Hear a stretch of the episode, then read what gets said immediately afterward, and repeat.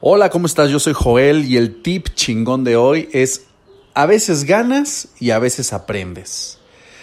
Todo el mundo hemos escuchado la frase de a veces se gana y a veces se pierde.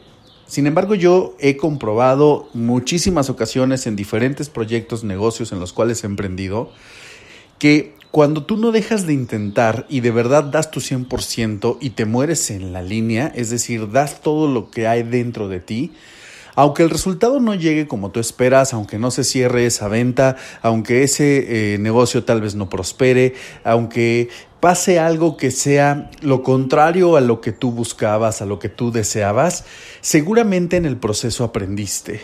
Aprendiste una nueva manera de cómo no hacer las cosas, aprendiste una manera de, de ver, eh, de, de de ver factores que sí funcionaron.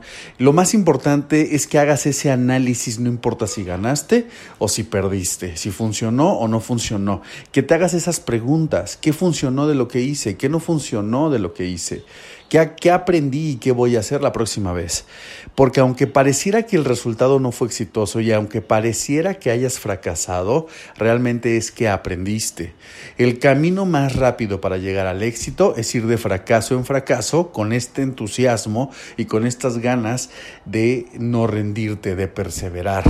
Si tú le das a la piñata, tarde o temprano la vas a romper. No hay manera, no hay manera si tú continúas. Eh, Tony Robbins dice que cambies la estrategia las veces que sean necesarias, pero no cambias la meta, es decir, no te rindas, no te resignes.